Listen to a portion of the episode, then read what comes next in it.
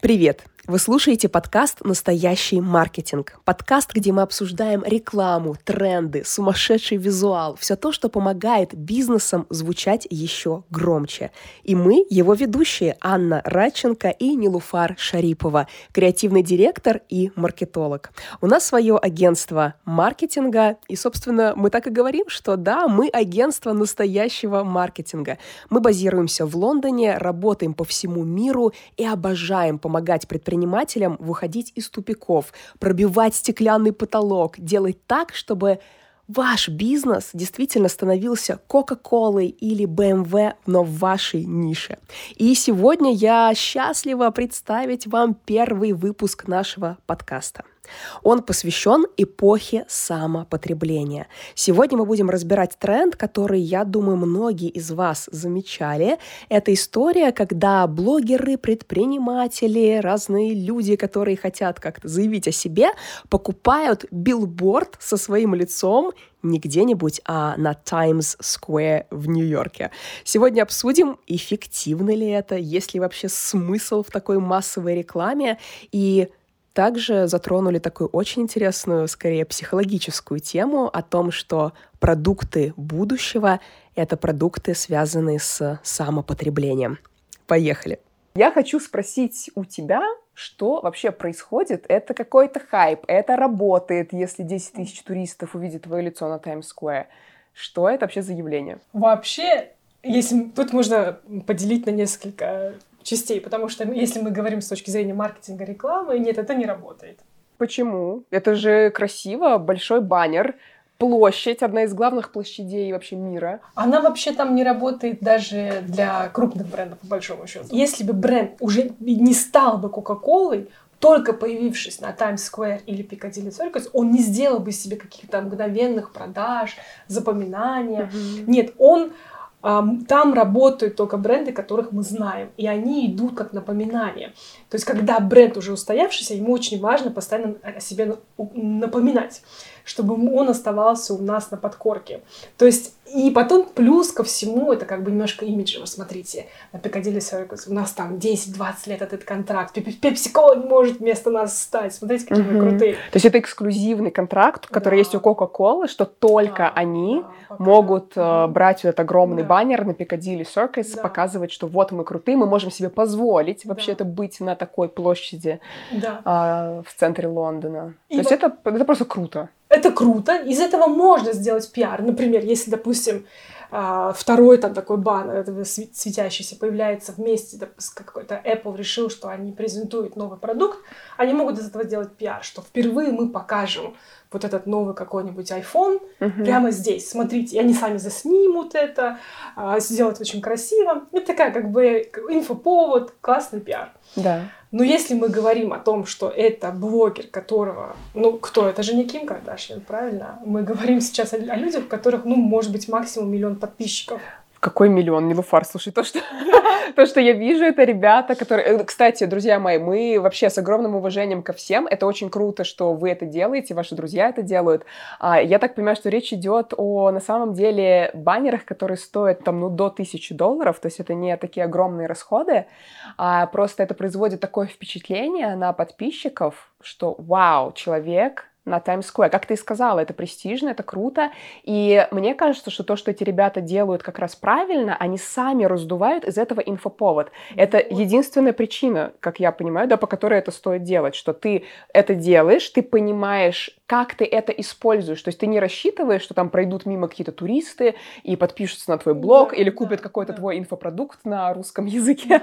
Нет, но если это грамотно использовать как инфоповод, то это классно. Но здесь, мне кажется, что происходит, что некоторые блогеры сейчас э, сталкиваются, ну, не то что с хейтом, но с таким обесцением, типа, ну и что, этот баннер стоил там 150 долларов, или этот баннер стоил 500 долларов, каждый может это купить, а в этом нет э, этой истории, что ты пробивалась, как то этого достигала, да, достучалась там до пиар-отдела Times Square, нет, да, и интересно, как нужно этим управлять, чтобы это сработало на тебя как инфоповод, а не вызвало просто негатив и скепсис твоей аудитории. Вот, да, если, как мы говорим, что здесь есть несколько частей. Первая часть, вот с точки зрения маркетинга работает? Нет. С точки зрения, второй, как ты сказал, создание контента для себя да. самого. Работает? Работает, да, абсолютно. Это такой контент, о котором можно говорить.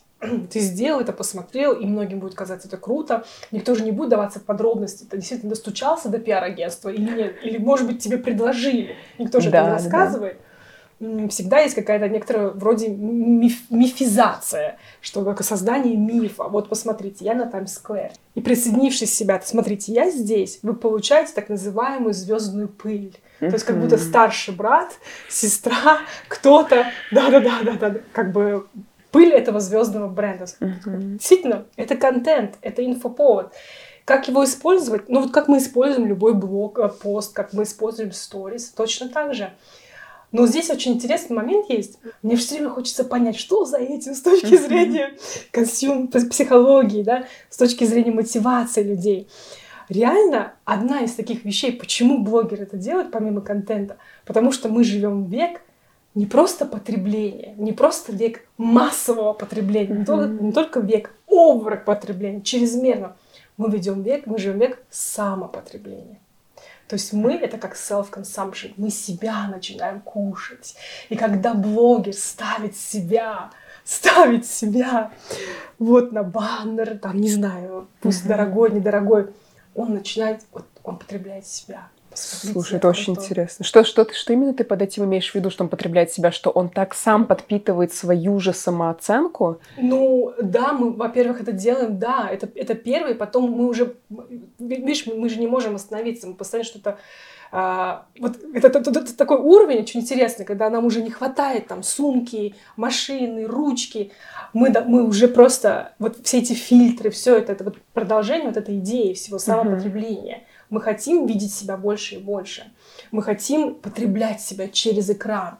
И вот блогеры подвержены этому еще сильнее. Слушай, ты сейчас это говоришь, у меня бегут мурашки, потому что, друзья, я тоже блогер, у меня чуть больше 100 тысяч подписчиков, до миллиона еще далеко, но тем не менее, я часто ловлю себя на том, что я сама сижу и смотрю свои сторис. А, и если я еще уставшая, я иногда ловлю себя на том, что я делаю это несколько раз подряд. Особенно если там что-то, как мне кажется, классное, mm-hmm. интересное, я несколько раз пересматриваю, и я думаю, офигеть, какая я молодец, какой сторителлинг хороший сделала, или, о, какая классная классная связочка пошла, да, между какими-то сюжетными линиями. Это, мне кажется, вот сюда же, да, mm-hmm. то есть ты смотришь свои же сторис, ты хочешь видеть свое лицо на Таймс-сквер, и это точно. очень интересно, что вопрос вообще, мы для кого на самом деле это делаем. И на самом деле, мне кажется, мы многими такими вещами подкармливаем вот какую-то черную дыру, вот да. без, сейчас без негативного окраса, на да, самом деле, конечно. потому что я, я про себя говорю тоже. А, закидываешь, закидываешь это сюда в надежде, что как-то наполнится там что-то, да, оно не наполняется, оно просит еще и еще. Это очень интересно. Да, уже привыкаешь от этого получать дофамин, это становится каким-то наркотиком, угу. и поэтому ты начинаешь постоянно э, производить вот этот контент. И производить контент именно такой в некотором роде шоковый, потому что это, можно сказать, немножко шоковый контент. Как ты говоришь, эти люди а, не такие знаменитые, может быть, и для, для, для их блога это шок. Да это просто, и ты, они получают больше за это лайков, больше за это какой-то реакции, вау, круто, смотри, да ты круто, или наоборот, ты там дурак или дура, зачем ты это делаешь, ну, твою эго. Но реакция идет, конечно. Да, реакция идет, и ты начинаешь подпитывать, делать этого еще больше. И вообще, вот сейчас, потому что вот в этот век самопотребления, вот новые продукты будут, которые связаны именно с этим. То есть, опять же, не такое, что так, пойду-ка я куплю 35-ю сумку. Это уже будет нет. Это вот будут такие продукты, типа вот, вот таких ин создания инфоповодов, где я могу себя показать. Да. А, в другом контексте. Вот, вот это продукты будущего.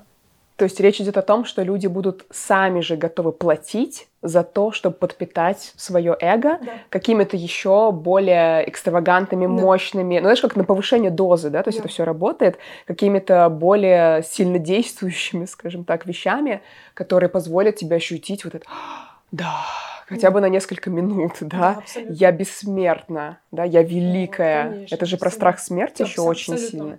Сто процентов. То есть ты себя так, как будто бы увековечиваешь, да, на вот эти доли Да. секунды, когда твое лицо на Times Square, на Пикадилли Circus, как будто это вот такая Да.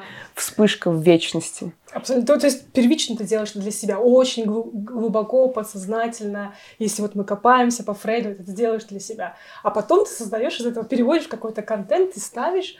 И уж как круто, зритель в восторге. Мгм. Пусть на 5 секунд, но они в восторге. Да. В принципе, что-то с этим делать дальше, а, вот ты меня спросила, что с этим можно делать дальше, я, честно говоря, не знаю. Вот, вот это есть какой-то, ты живешь в этом моменте. Ты поставил, ты получил вот этот «О!» взрыв от самого себя, от телезрителей, от э, читателей и так далее. Но что дальше, как из этого что-то переводить, конечно, для все равно это остается какой-то может остаться у обычных э, подписчиков элемент, что ну раз он это сделал, значит он что-то стоит. То есть это, конечно, Вот может добавлять. На просто. доверие, на доверие это работает. Как ты думаешь, человеку, чье лицо на Times Square вдруг оказалось, можно больше доверять в глазах потребителя, покупателя? Вот это очень интересный вопрос. Почему? Потому что если бы это было сделано 10, 20, 30 лет назад, я бы сказала, 100% это работало. 100%. Но сейчас сегодняшний а, наблюдатель, сегодняшняя публика, она очень быстро привыкает. Вот, может быть, первый, второй, третий человек, кто это сделал, на них это сработало. Но мы сейчас так быстро привыкаем вот этим всем трюкам, скажем так, вот к этим всем а, методам продаж, что мы, мы обучаемся очень быстро. И в результате, может быть, на первых 10 человек это повлияет, а потом начинает влиять меньше и меньше. Интересно наблюдать, как а, мы быстро обучаемся и быстро начинаем понимать, когда это сделано с точки зрения рекламы, с точки зрения продажи, или это действительно истина и искренне. Но тут сложно м, дать общую картину, потому что вообще вот как бы основатель доверия, она очень интересная штука. У каждой целевой аудитории она своя. И вот для кого-то это будет работать, абсолютно. На самом деле, я так подумала, что здесь э, не помешает еще комментарий психолога, потому что мне прям хочется сказать, что с такой человеческой точки зрения, если вы не хотите еще больше подкармливать вот эту машину, которая будет еще больше вас разгонять, повышать ставки, потому Мгм. что всегда после такого громкого инфоповода возникает вопрос, что дальше. И ты уже как будто не можешь эти ставки Да, понизить. да. То есть Это ты должна абсолютно. играть на повышение. Если я уже на Times Square, условно, уж, я понимаю, что для некоторых это смешно звучит, ребят, да, с этими баннерами, но тем не менее, я уже на Times Square, что дальше, что дальше. А, поэтому я бы сказала, что если есть задача так более а, постепенно в хорошем смысле, да, то есть устойчиво, да, стабильно развиваться, то как будто бы такие инфоповоды даже могут помешать или может быть, Смотря опять кому, нет? смотря опять кому, какой это тип блогера. Возможно, доп- допустим, экспертному блогеру, определенному, глубокому, это может помешать. Мгм. Лайфстайл-блогеру это может не помешать, наоборот, он Да. действительно будет разгоняться. Это вопрос, что дальше. Там начинаются вот эти прыжки с парашютов, раздеваться.